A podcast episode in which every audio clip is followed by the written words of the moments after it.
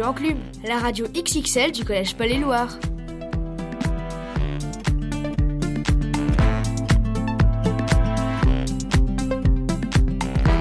Bienvenue à tous et à toutes dans cette nouvelle émission de Radio Enclume.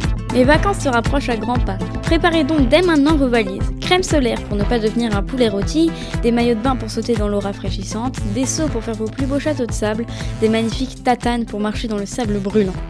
Bonjour Aglaé, ça donne envie tout ça. Bonjour Luna, bienvenue dans notre équipe de journalistes tout-terrain. Alors, pour ta première émission, tu nous as préparé quoi de beau? Alors, tout d'abord avec Eléa, nous sommes allés à la rencontre de Madame Prochasson, notre prof de français préférée. En même temps, c'est normal, c'est notre seule prof de français. Oui, pas faux. Bref, nous voulions découvrir un peu plus le métier d'enseignant et nous n'avons pas été déçus. Et du coup, t'as fait quoi d'autre? Je vous ai également concocté une chronique sur la vie des insectes, l'importance qu'ils ont pour le maintien de notre biodiversité. Super Alors, je préviens tout de suite nos auditeurs, mais nous avons un programme bien chargé aujourd'hui, dans cette émission spéciale prof. En effet, Séville m'a interviewé vos profs préférés afin qu'ils nous racontent leurs souvenirs de jeunesse. De son côté, Mathéo continue son tour du monde des musiques et va nous parler du grunge. Top Et toi, Cécile, tu nous proposes quoi? Tout d'abord, je vais vous apprendre à réaliser de merveilleux brownies.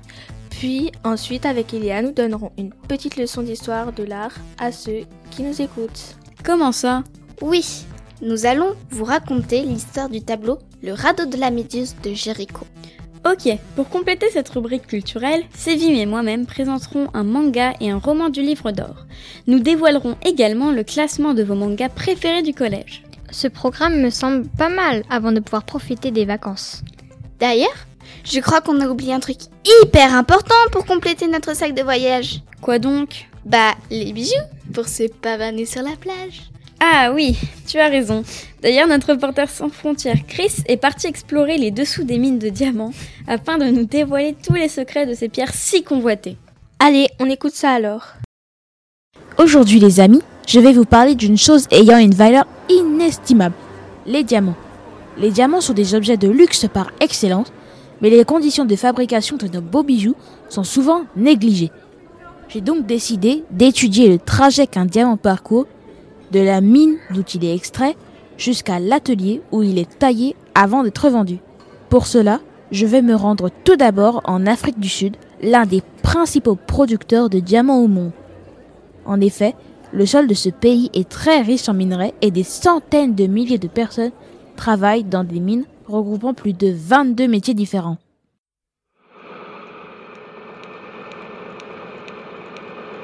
Je suis actuellement en train de descendre dans le fond d'une mine, à 3,5 km de profondeur.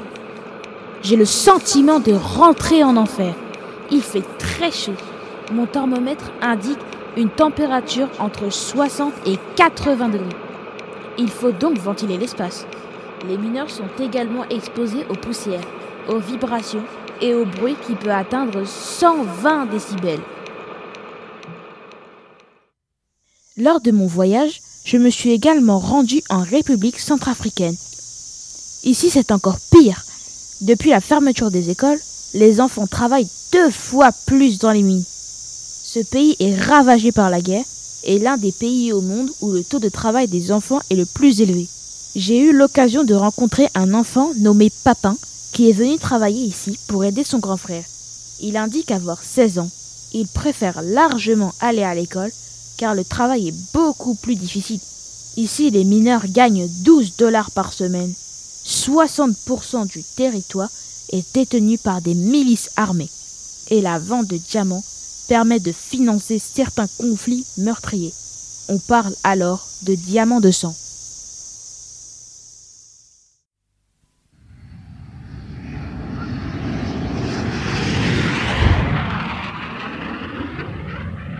Avant que les diamants ne se retrouvent sur les bagues, on doit d'abord les tailler. Et l'un des principaux lieux pour réaliser cette opération minutieuse est à Anvers, en Belgique. Dans cette ville, plus de 1800 artisans tailleurs travaillent dans un rythme effréné. Durant mon voyage, j'ai pu apprendre qu'un diamant rond possède 57 facettes. Pour un éclat parfait, le diamant peut perdre jusqu'à 70% de son volume lors de la taille. C'est le poids du, diamant qui fera sa valeur. Celui-ci est exprimé en carats. Bref, comme vous le voyez, c'est tout un parcours à suivre avant que les diamants ne finissent sur certains de nos bijoux. Le diamant est la troisième chose la plus chère au monde, avec un prix allant de 2000 euros à 25 000 pour un carat, soit 0,20 grammes. C'est sa rareté, sa robustesse, ainsi que son brillant inégalable qui font ce prix mirobolant. Personnellement, après tout ce périple, je me vois mal acheter un diamant. Bon, je n'en ai pas trop les moyens, mais quand même, j'espère que, ce mode d'exploitation de l'être humain s'arrêtera un jour afin que le monde rayonne comme mille diamants. À bientôt pour un nouveau reportage. Bye. Encore une fois, ce voyage fictif dans des contrées lointaines nous permet de mieux comprendre le monde, non? Oui, il faut se montrer très vigilant sur l'achat de certains produits, même s'ils nous donnent très envie. De toute façon, les diamants en plastique, c'est moins cher. Hein. Oui, oui. Bon, pour nous remonter un peu le moral, je vais me tourner désormais vers Cécile, qui nous a préparé un petit casse-croûte qui va nous permettre de continuer cette émission. Oui, je vois de quoi tu parles. En effet, je vais vous présenter cette recette de brownie pour 6 personnes. Pour cela, il va nous falloir 250 g de chocolat, un sachet de sucre vanillé, 150 g de beurre, 150 g de sucre, 60 g de farine et 3 œufs. C'est bon, vous avez tout? Oui, mais c'est quand qu'on le mange ce brownie? Dès qu'il sera prêt. Donc, continuons. Faites fondre le chocolat cassé en morceaux avec le beurre dans une casserole à feu très doux en surveillant bien. Ensuite, battez les œufs avec le sucre jusqu'à ce que le mélange blanchisse. Ajoutez la farine, le sucre vanillé, puis le chocolat fondu. Versez le tout dans un moule beurré et enfournez-le à 180 degrés thermostat 6 pendant 15 minutes en surveillant régulièrement. Et voilà, il ne reste plus qu'à déguster ce délicieux brownie. Et le petit conseil du chef? Si vous êtes très gourmand, vous pouvez ajouter à la mixture avant de la mettre au four des noix de pécan ou des noisettes grillées à sec dans une poêle. Super, on goûte ça quand J'ai une idée. Vas-y. Avec Luna, on a rencontré Madame Prochasson pour un grand entretien sur le métier de professeur au collège. Elle nous a parlé également de son parcours et nous a offert une petite lecture. Et ben voilà, on va pouvoir manger un petit bout pendant qu'on écoute ça. Alors c'est parti. Bonjour, Madame Prochasson. Nous voudrions vous poser quelques questions. Pouvons-nous? Bien sûr, je vous écoute. Tout d'abord, pourquoi avez-vous décidé d'être professeur de français? Alors d'abord, j'ai pas décidé d'être professeur de français. C'est même un métier que j'avais pas du tout envisagé et qui me tentait pas du tout, du tout. C'est les hasards de la vie qui ont fait que je suis devenue enseignante. Quel est votre meilleur souvenir dans votre carrière de professeur? Alors j'en ai plein, parce que ma carrière elle commence à être un peu longue, là ça fait 30 ans que j'enseigne. Donc j'ai plein, plein, plein, plein de souvenirs euh, euh, excellents, voire formidables, avec des classes ou des élèves en particulier. Donc euh, je ne peux pas en citer un comme ça, euh, là tout de suite. En fait, il faut faire quelles études pour devenir professeur? Alors d'abord, il faut faire une licence. Alors si on veut être professeur de français, une licence de lettres, de maths, une licence de mathématiques, etc. Après, on a deux ans de formation très particulière, enfin spécifique, et on passe ensuite le CAPES, qui est un certificat d'aptitude euh, professionnelle d'études supérieures. Voilà. Quelle qualité faut-il avoir selon vous pour être un bon professeur? Alors d'abord, il faut aimer les élèves, c'est-à-dire les enfants, les adolescents, aimer le contact avec eux, avoir euh, le plaisir, euh, euh, oui, de travailler avec eux, avoir envie de transmettre des choses, des valeurs, pas seulement des connaissances, mais aussi des valeurs, le désir de former des citoyens qui pensent par eux-mêmes, ça me paraît évident. Il faut avoir un minimum de bienveillance, de la patience aussi, parce que des fois c'est un petit peu difficile. Et puis, oui, puis le désir de partager une passion. Moi, par exemple, c'est la lecture, donc c'est ça que j'ai envie de faire partager à mes élèves. Quelles sont les difficultés du métier? Alors, le plus difficile, je crois, pour un professeur, c'est d'arriver à s'adapter et à répondre aux besoins de chaque élève. Ça, c'est très, très compliqué. Et je pense qu'on n'y arrive pas toujours. Voilà, pour être honnête. Pourquoi animez-vous un club? Un club de ciné-club, tu veux dire? Oui. Oui. Parce que j'aime beaucoup le cinéma et que c'est vrai que j'ai envie de faire partager euh, cette passion, enfin peut-être pas cette passion, mais ce goût avec les élèves. Euh, et puis en plus, je travaille avec une collègue que j'apprécie beaucoup, Madame Chedeker. Donc on fait ça toutes les deux depuis plusieurs années et c'est un véritable plaisir. Que serait l'école parfaite selon vous? Alors l'école parfaite, euh, elle devrait déjà être plus souple, c'est-à-dire s'adapter davantage aux élèves, à leurs difficultés, à leurs besoins. Là, on est un petit peu dans les stéréotypes. Il faut que tous les élèves répondent aux mêmes, euh, aux stéréotypes, à la même, la même attitude, au même comportement. Donc, essayer davantage de, de, s'adapter à leurs différences, à leurs besoins, à chacun. Être plus libre aussi, c'est-à-dire que les cours ne se réduisent pas à 55 minutes dans une classe, mais qu'on puisse s'ouvrir sur l'extérieur davantage, aller par exemple au musée, au concert, euh, visiter, euh, je ne sais pas, il y a plein de choses qu'on peut visiter. Euh, faire des cours avec d'autres professeurs, par exemple, c'est ce qu'on fait un petit peu avec Monsieur Bontemps quand on vient au CDI, c'est-à-dire on partage, on fait un travail commun, et c'est souvent plus riche hein, pour les élèves et pour les professeurs aussi. Et puis euh, une école qui soit plus à l'écoute tout en étant et en restant très exigeante, parce qu'il ne s'agit pas de, perdre aussi cette, euh, ce désir de faire évoluer les élèves vers quelque chose de mieux. Pour terminer cette interview, pouvez-vous nous offrir une petite lecture à voix haute? Alors oui, ça va être un très court euh, passage d'un livre sélectionné euh, pour le livre d'or de 4e 3e qui s'appelle J'ai vu Sisyphe heureux de Katerina Apostolopoulou. C'est un soir comme celui-ci que Fotis est apparu derrière nous. Il nous a écartés gentiment, il s'est fait une place entre nous. Il sentait l'anis et l'allumette brûlée. Ses longs cheveux ont absorbé les bruits de la ville. On était seuls, dans un espace infiniment plus grand que le monde que l'on connaissait. Regardez, a-t-il murmuré. Il a étendu les bras et la pleine lune, énorme comme une orange bien mûre, est apparue derrière la mer. On ne pouvait plus dire avec certitude si c'était la lune qui se levait ou la mer qui descendait pour la dévoiler. Merci de nous avoir partagé cette lecture. Merci à vous les filles. Merci de nous avoir euh, laissé vous interviewer. Merci Luna. Alors? Le gâteau est trop bon. Mais non, je parle de l'interview. Ah oui, euh, le métier d'enseignant a l'air chouette, mais j'aurais pas la patience de vous supporter toute une journée. Déjà le temps d'une émission, c'est dur. C'est méchant ça oui, j'avoue. D'ailleurs, j'appelle Sévim et Mathéo à mon secours pour la deuxième partie de l'émission. Je vous remercie beaucoup, les filles. Vous êtes au top. Je vous retrouve un peu plus tard, mais en attendant, c'est l'heure de la pub. Imaginez un monde avec plus de sécurité, un monde plus durable, un monde où nous devenons éternels. Entrez dans l'univers de la puce vitale. Implantée sous votre peau, celle-ci garde toujours un œil sur vous. Un accident, une modification inopinée de vos paramètres vitaux, la puce vitale alerte directement les services de santé avant le moindre symptôme. Des millions de vies pourraient être sauvées chaque année. Transportez partout où vous allez vos photos et séries préférées pour ne plus jamais les perdre. Vos données se connecteront directement aux écrans qui vous entourent sans aucune manipulation de votre part. La puce vitale, c'est aussi moins de déchets.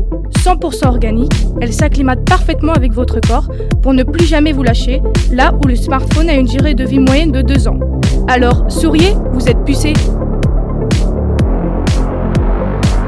Élu innovation de l'année par le magazine Big Brother. Bonjour Sévim, bonjour Mathéo, vous allez bien? Oui, oui, dis donc, ça vous fait envie cette puce? Pas trop, non, ça sent l'arnaque à plein nez. Oui, le futur est déjà là, mais pour le moment, nous allons faire un saut dans le passé, n'est-ce pas Sévim?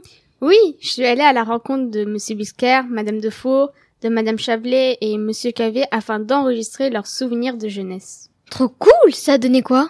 Eh bien, vous allez le voir par vous-même. Bonjour, Monsieur Bisquer.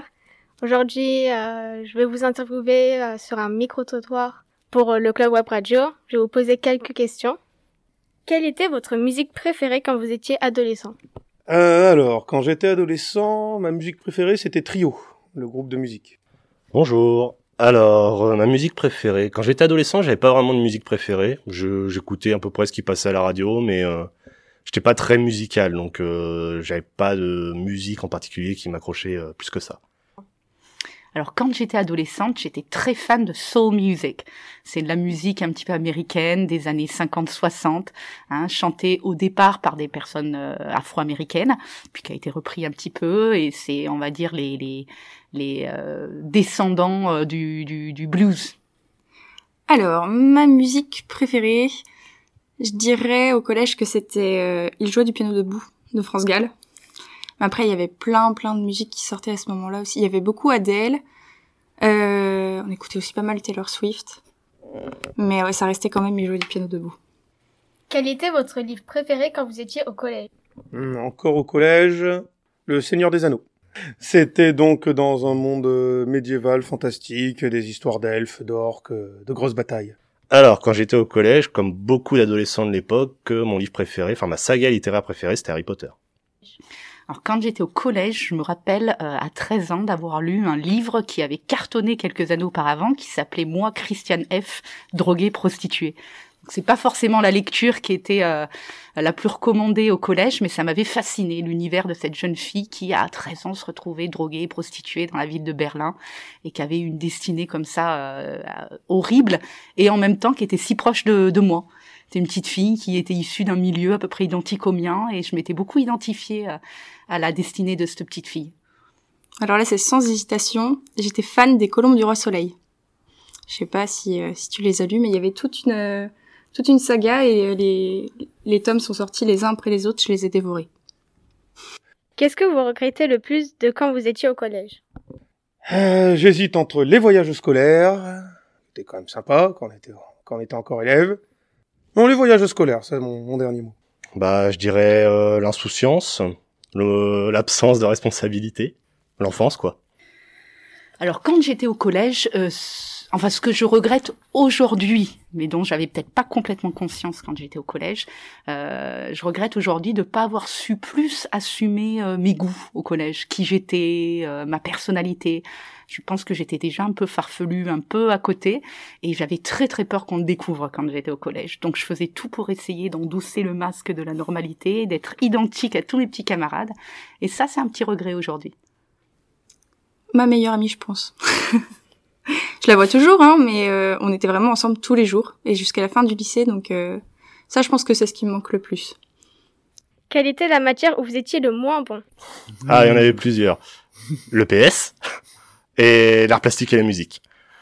L'art plastique, on va dire, des fois, ça arrivait à avoir quelques idées, mais souvent, c'est la qualité de la réalisation euh, était faisait que j'étais pas super bon à ça. Ah, alors ça, sans aucune hésitation, les mathématiques. Petite dédicace à Madame le Petit Colin. Euh, c'est l'anglais. J'étais pas très forte en maths. Enfin, sixième, cinquième, les maths, ça allait. Quatrième, troisième, c'était plus possible. Mais l'anglais, c'est presque depuis le début du collège. Quelle était votre matière préférée quand vous étiez au collège? Hmm, J'hésite entre l'histoire et la SVT. Bah, en tant que professeur de physique-chimie, ça paraît évident, mais bah, je préférais les matières scientifiques, mathématiques, physique-chimie, SVT. Alors, il y en avait trois ex j'ai envie de te dire. J'adorais l'éducation sportive, j'adorais faire du sport, j'adorais les arts plastiques, et j'adorais l'anglais déjà. Hein, donc, ex ces trois disciplines. Et le latin. Mais j'avais une très très bonne prof, ça se passait très très bien, et... Euh, J'aimais beaucoup le latin. Quand vous étiez enfant, quel métier vous vouliez faire? Euh, Je voulais faire euh, naturaliste, partir dans la forêt chercher des bestioles euh, dans des endroits pas connus. Quand j'étais tout petit, j'avais envie d'être boulanger. Puis j'ai appris les horaires euh, particuliers de ce métier, donc j'ai changé d'avis. Et à une époque, je voulais être avocat. Puis j'ai changé d'avis et à partir de la période du lycée, j'ai eu envie d'être professeur. Alors je voulais être soit dessinatrice, soit prof d'anglais. Déjà. Eh oui comme quoi je, je sais pas du tout. je sais pas du tout et euh, je crois que je savais pas non plus. Je me suis un peu décidée quand il a fallu trouver le stage de troisième, stage d'observation. Euh, je savais que je voulais travailler dans la musique, mais je ne savais pas dans quoi. Donc j'ai demandé à ma prof de piano si elle avait des pistes. Et en fait, euh, j'ai fait mon stage avec une dumiste. Donc c'est des intervenants en milieu scolaire qui viennent faire de faire de la musique aux, aux élèves de primaire. Donc j'ai suivi cette dame, ça m'a bien intéressée et je me suis dit que je ferais ça. Et en fait après bon, ça a un peu dérivé et euh, c'est pareil mais au collège. Alors? Ça fait bizarre d'imaginer nos profs ados. Ouais, en fait, les profs sont aussi des êtres humains.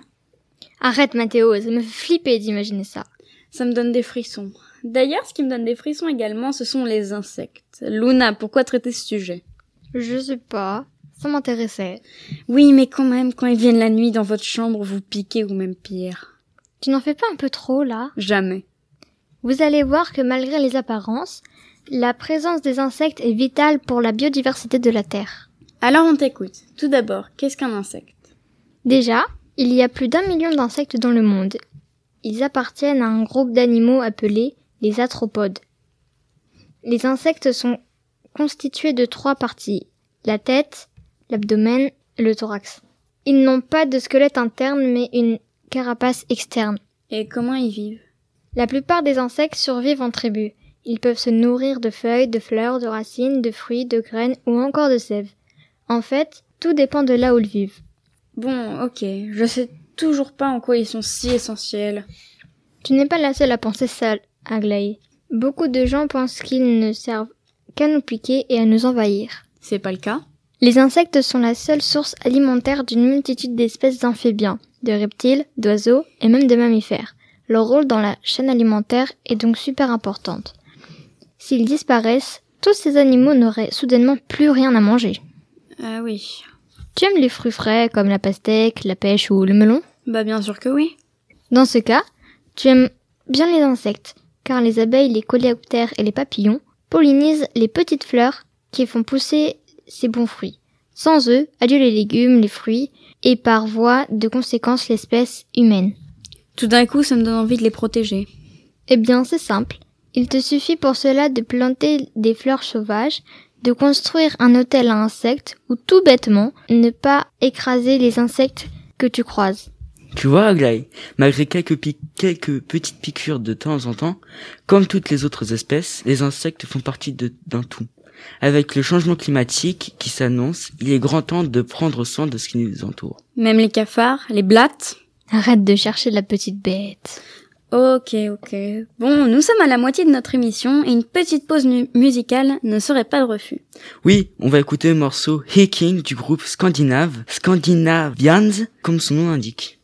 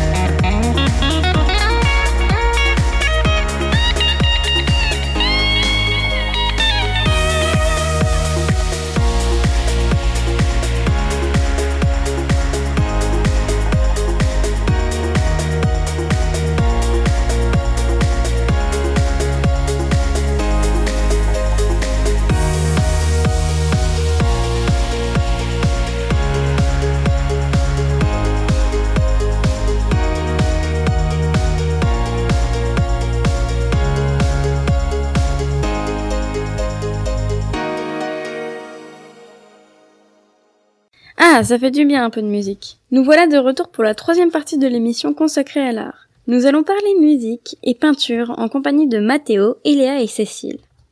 Alors moi, au départ, je voulais vous parler du jazz, mais mon hamster a mangé ma chronique. Donc à la place, je vais vous parler du grunge. Donc accrochez-vous. Hein. Ok.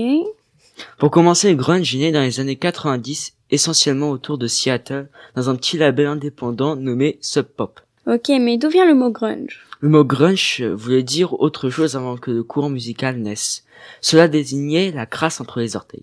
Ah, d'accord. Et ça a quand même marché? Oui, bah, le genre musique s'est popularisé entre 1991 et 1994 grâce à deux albums. D'abord Nevermind de Nirvana et Ten du groupe Pearl Jam. Et du coup, qu'est-ce qui caractérise ce mouvement musical? Il se caractérise par des, des guitares fortement saturées et des paroles apathiques qui traitent d'angoisse existentielle. Le grunge est, en effet souvent décrit comme un hybride entre le punk rock et le heavy metal. Il utilise des pédales à effet comme la fuzz, le chorus, de la small clone et de la disto. Une recette très commune est utilisée par plusieurs groupes de grunge, une mélodie douce et un refrain fort avec peu de solo. Est-ce qu'ils ont un style vestimentaire spécifique? Oui, en plus de la musique, le grunge se caractérise également par une mode qui est décrite comme un mélange entre du style hippie et punk. Il s'agit en fait à l'origine d'une anti-mode, se voulant donc à l'opposé de la notion même de la mode. En effet, le grunge n'est pas seulement un style de musique, mais une philosophie, un mode de vie. Le grunge servait à exprimer un refus du consumérisme et de la façon plus large des règles sociales dominantes menant à un certain individualisme. Waouh Tu peux nous lire quelques paroles pour voir justement ce qu'ils disent? Oui, j'ai choisi de vous lire la traduction de You Are de Nirvana. Viens comme tu es, viens comme tu es, comme tu étais, comme je veux que tu sois, comme un ami, comme un ami, comme un vieil ennemi. Prends ton temps, dépêche-toi. Le choix est tien, ne sois pas en retard. Prends du repos, comme un ami, comme un vieux souvenir. Le message est clair, il faut s'accepter comme on est. Ça n'a pas été repris par McDo? Si, je crois bien. Cela ne serait pas la première fois. Hein. Vu que vous êtes d'humeur taquine, j'en ai une pour vous. Chouette. Écoutez bien. Pourquoi le canard est-il toujours à l'heure? Je la sens pas, celle-là. Parce qu'elle est toujours dans les temps. Bon, j'espère au moins que tu auras fait rire nos auditeurs. Oh, t'es dur, hein Avec Iliane, nous avons essayé de faire encore mieux. Comment ça? On va essayer de faire rire avec de la peinture. Ah, c'est chaud. Vous allez présenter un tableau? Oui, le radeau de la méduse. On a chacune potassé de notre côté et on va se livrer à une petite battle pour savoir qui en sait le plus. Ok, c'est moi qui arbitre alors. Cécile, à toi de commencer. Go Alors, je vais commencer par une question facile. À quoi ressemble le radeau de la méduse? Alors, le tableau de la méduse est un tableau où l'on voit des personnes sur un radeau qui coulent et qui appellent au secours. Faudrait m'en dire plus. Le tableau est sombre et triste, le ciel crépusculaire. On voit 18 hommes à moitié nus sur un radeau qui est tout petit. Tu n'as même pas dit qui l'a peint. C'est évident. Théodore Géricault, à mon tour maintenant. Quel métier faisait-il? Trop facile, il était peintre, sculpteur, dessinateur et lithographe français. Une question piège. Sa date et son lieu de naissance? Il est né le 26 septembre 1791 à Rouen. Et bam Vu que tu veux te la jouer comme ça, quelle est sa date et son lieu de mort? Mhm, Il est mort le 26 janvier 1824 à Paris. Pouya Ok. Je suis sûre que tu ne la connais pas. Quelle est la vraie histoire du radeau de la Méduse? Le 2 juillet 1816, la frégate La Méduse s'échoua au large de la Mauritanie, de façon insolite. Pourquoi? Car il est provoqué par une erreur de navigation grossière, auquel succède la tragique et macabre odyssée du radeau. Au moins 147 personnes se maintiennent à la surface de l'eau, mais seulement une quinzaine de personnes seront secourues. Après avoir, avoir dé- après avoir enduré la faim, la déshydratation, la folie et même l'anthropophagie, sais-tu d'ailleurs comment Jéricho a fait pour rendre la couleur du sang et de la chair si réaliste? Pour cela, il s'est rendu dans une morgue. C'est quoi? Un endroit où l'on prépare les morts avant de les enterrer. Burk Il y va pour voir la couleur des cadavres de ses propres yeux afin de la reproduire, la couleur de la chair et du sang sur son tableau. Je suis sûre que celle-là tu ne l'auras pas. Quelles sont les dimensions du tableau? Eh eh Le tableau fait 491 cm de hauteur et 716 de largeur. Dernière question. Pourquoi as-tu choisi de peindre ce tableau? Jéricho a profité du scandale international qu'a provoqué ce naufrage afin de susciter l'intérêt du public. L'objectif est clair, lancer sa jeune carrière afin d'obtenir une certaine célébrité. Et je crois qu'il a réussi. Exactement. Je suis impressionnée, les filles. Vous êtes incollables sur le sujet. Je déclare un match nul. C'est du bon boulot, j'avoue. Mais on fait comment pour nous départager? Je propose un match retour sur une autre œuvre. Vous êtes partante? Oui. Cool. Bon, Mathéo et Cécile, il est l'heure de vous souhaiter de bonnes vacances avant de passer à la dernière partie de l'émission. Vous allez me manquer.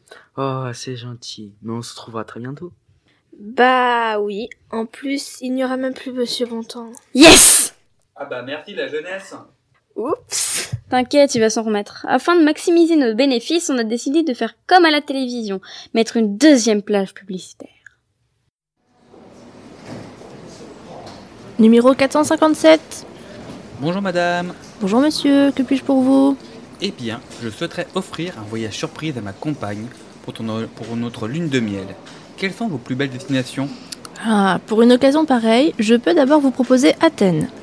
Ah ouais, pas mal. Oui, hein. Partez à la découverte de la Grèce antique et profitez de balades sur les îles en bord de mer. Si vous aimez les destinations ensoleillées, vous serez servi. La température moyenne est d'environ 54 degrés à l'ombre. Je vous conseille également de ramener votre stock d'eau pour la semaine, car il risque peut-être d'en manquer. Ah ouais, c'est chaud. Il n'y a pas une destination un peu plus fraîche Si, bien sûr. Il reste, quelques, il reste quelques places pour l'une des villes les plus prisées, la Nouvelle-Orléans. Ah, la ville du jazz. Ça, ça va nous plaire. Je m'en doutais. Par contre, la ville a été totalement engloutie par la montée des eaux. Du coup, les concerts sont remplacés par des virées en kayak et des explorations en plongée sous-marine pour découvrir ce nouvel Atlantide. Ouais, pourquoi pas. Très bien. Par contre, une assurance est obligatoire en cas d'attaque d'alligator. Le taux de perte est d'environ 10%. Bon. Sinon, vous n'auriez pas une belle croisière à nous proposer? Un truc reposant, dépaysant, où il suffit juste de se laisser porter? Alors là, je tiens quelque chose. Ah, enfin C'est notre toute dernière destination et elle en fait rêver plus d'un.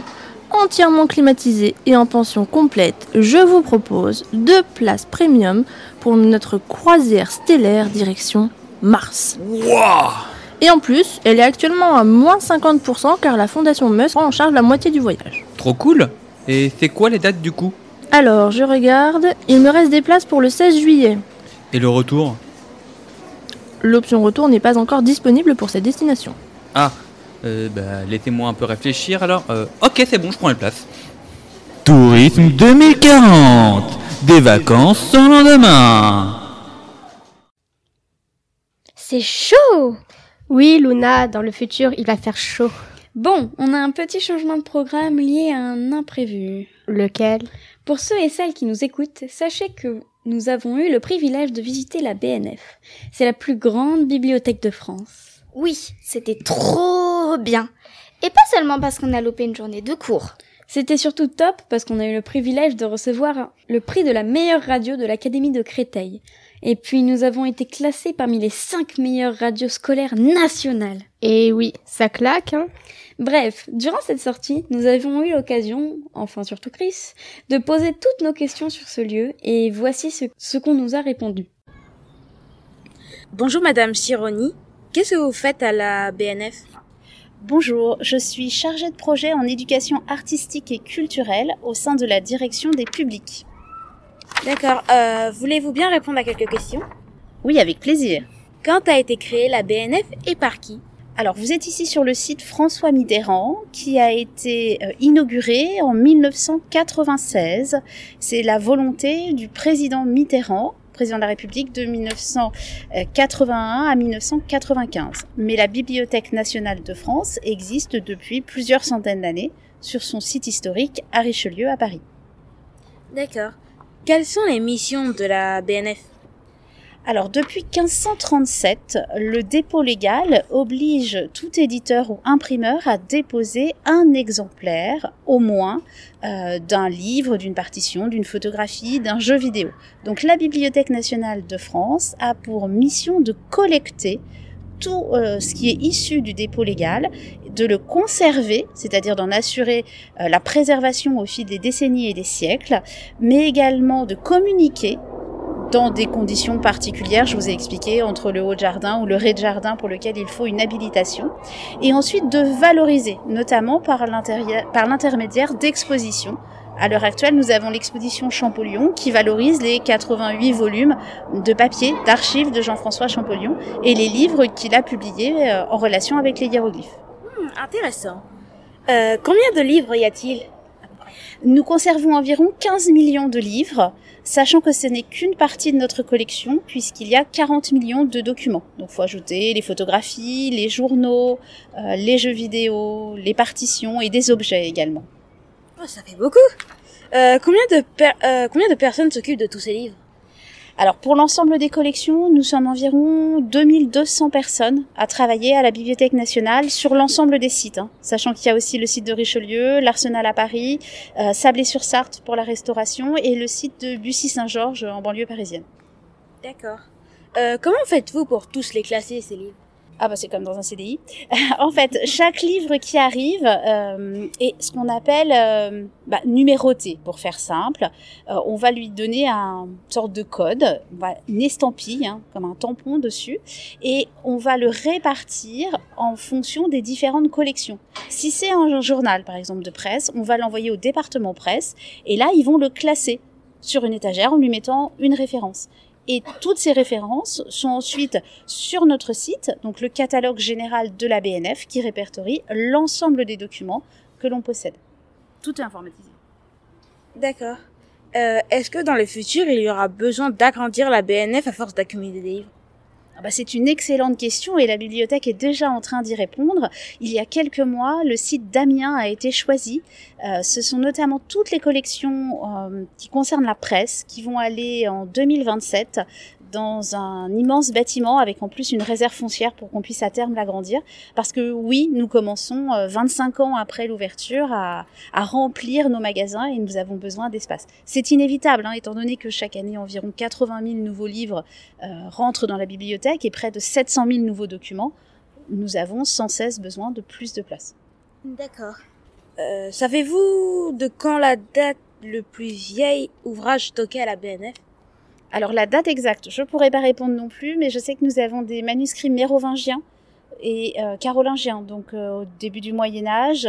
On... La date exacte, on n'a pas forcément non plus de date exacte, hein, mais on est sur du 8e siècle pour euh, les ouvrages les plus anciens.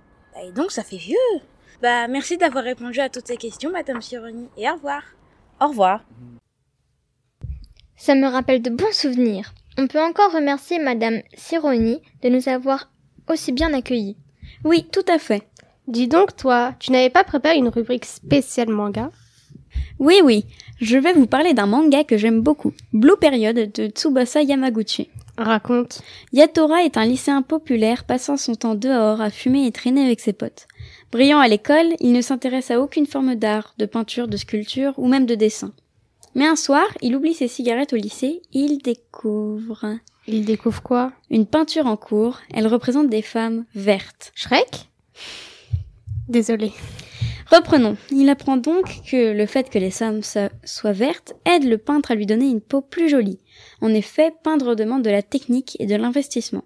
En quoi ça change sa vie? Ben, il s'inscrit au club d'art et apprend la perspective, la peinture à l'huile et plein d'autres choses. Il vise un nouvel objectif, l'université des arts de Tokyo. Ah oui, un grand changement. Son principal problème, en fait, c'est de savoir comment il va annoncer son envie d'aller dans cette université à ses parents, qui le voient dans un métier plus euh, scientifique. Mais que veut dire le titre? Le titre Blue Period veut dire période bleue. Quel est le rapport avec l'histoire? Ça a tout à voir. La période bleue est un moment très triste dans la vie d'un artiste. Par exemple, quand Pablo Picasso apprend que son ami Carlos Casagemas s'est suicidé à cause d'un chagrin d'amour, il décide de peindre tout en bleu et fait de plus en plus de portraits de gens malades ou exclus de la, société. Pour finir, qu'as-tu pensé de ce livre? J'ai beaucoup aimé ce manga car il parle de peinture. On y trouve d'ailleurs de vrais tableaux qui existent dans le, vrai, euh, dans le monde réel. J'ai accepté j'ai apprécié particulièrement le côté détendu de ce manga. Cela change de l'ambiance inquiétante et souvent violente d'autres titres du genre. Moi, ça me donne envie en tout cas. Je peux le trouver facilement Si t'as un peu d'économie, tu le trouveras facilement dans les bonnes librairies, sinon tu le trouveras le tome 1 au CDI. Merci Aglaé. Pour rebondir sur ta chronique, je vois une petite urne de vote qui a, qui a organisé encore. Hé hé, j'ai organisé un vote pour savoir quels étaient les mangas préférés des élèves se trouvant au CDI. D'ailleurs, je remercie toutes les personnes qui ont participé. Et donc, qui est le vainqueur? Bah alors, pour commencer, il y a en troisième position Execo, Fairy Tail et Dragon Ball Z. En deuxième place, One Piece. Maintenant, le roulement de tambour. Les vainqueurs ne sont pas les pirates, cette année le grand gagnant est Naruto. Mais il y avait une autre question de noter, non? Si, c'était le manga que vous vouliez voir sur les étagères du CDI. À quoi cela va-t-il servir? Eh ben, Monsieur Bontemps tient ses promesses, pas vrai? Bof, pas sûr. Et eh ben, dans tous les cas, il a promis d'acheter quelques tomes du manga le plus demandé. Je suis curieuse de savoir la réponse. Eh ben, le gagnant de cette catégorie est My Hero Academia. Super J'entends dans mon casque que la commande est en cours et qu'on trouvera Ma My Hero Academia sur les étagères du CDI dès la rentrée prochaine. Eh bien, on a terminé notre émission, je crois. Hé, j'ai encore ma chronique littéraire à présenter, moi. Ah oui, c'est vrai. Encore une fois, ça nous permettra de finir en douceur. Quel livre veux-tu nous présenter aujourd'hui? Alors, je vais vous parler de Mauvais sang de Catherine Dabadi. Ok, ça parle de quoi ce roman? Ce livre nous raconte l'histoire de Giacomo, un adolescent de 14 ans et qui est envoyé dans une famille d'accueil de femmes viticultrices. Très bien, mais pourquoi il l'a envoyé en famille d'accueil? Il a un père qui est déjà en prison pour des crimes organisés et il passe toutes ses journées avec son oncle Ricardo à commettre des crimes comme tuer un serveur dans un restaurant. Bref, il a grandi dans un milieu mafieux très nocif pour lui. Pour éviter qu'il ne grandisse dans un entourage toxique pour lui, les services de la protection de la jeunesse l'envoient à 60 km de chez lui dans un groupe de femmes viticultrices. C'est pas trop dur, le changement de cadre est radical. Oui, oui, il arrive à se familiariser avec sa nouvelle vie, il aide les dames à faire du vin et il s'est même fait une nouvelle amie, Livia. Mais... Mais quoi Mais un jour, il commet une grosse erreur. Il se fait prendre en photo pour le club de théâtre auquel il participe. Cette photo est publiée dans le journal que son oncle va lire. Sa famille fera tout pour le convaincre de rentrer chez lui. Mais est-ce que Giacomo le veut? Telle est la question. Si vous souhaitez connaître la suite de l'histoire, le livre est disponible depuis peu au CDI. Il faisait partie de la sélection du livre d'or. Très bien, mais avant de l'emprunter, je voudrais avoir ton avis sur le livre. Ce qui m'a intéressé le plus, c'est le tiraillement de Giacomo entre deux mondes que tout oppose. D'un côté, la mafia qui reste sa vraie famille, et de l'autre, ce cadre plus serein auquel il finit par s'habituer. Le choix qu'il doit faire est terrible. Donc si vous aimez les livres où il y a des courses-poursuites, des mafieux et des meurtres, ce livre est fait pour vous. C'est bon, je vais le prendre. Oui, j'avoue que ça donne bien envie. Autre bonne nouvelle, une quatrième saison est en pré-production, mais il nous manque un nouveau superviseur pour canaliser notre fougue. Nous lançons donc un appel d'offres auprès des profs du collège Paul-Éluard. Nous recherchons un adulte motivé pour animer à temps partiel un club web radio. Promis, nous serons gentils. Je ne sais pas si ça va vraiment les motiver. Restons positifs, Luna. Allez, il est temps de laisser nos auditeurs et de leur souhaiter de bonnes vacances. J'en profite pour remercier grandement Cynthia et Justine qui ont géré l'enregistrement et le montage de cette, de cette émission. Vous êtes des chefs. À très bientôt sur les ondes numériques de Radio Enclume, la radio toujours plus XXL du Collège Paul-Éluard. Au revoir. Au revoir et à très bientôt. Pour finir cette année en beauté, nous vous proposons d'écouter la lecture du poème Le Printemps de Milan qui a remporté le concours de poésie du collège Paul-Éluard. Le printemps. Le printemps arrive, il attend sur la rive pour remplacer l'hiver par un beau fait d'hiver. Le printemps, le beau temps, c'est la vie qui reprend, les arbres sont fleuris et les animaux sortis. Dans ce pays enchanté, je vois la vie prospérer à une vitesse anormale dans ce règne animal. Et après, vient l'été qui va le remplacer par une grande chaleur nous serons tous joueurs.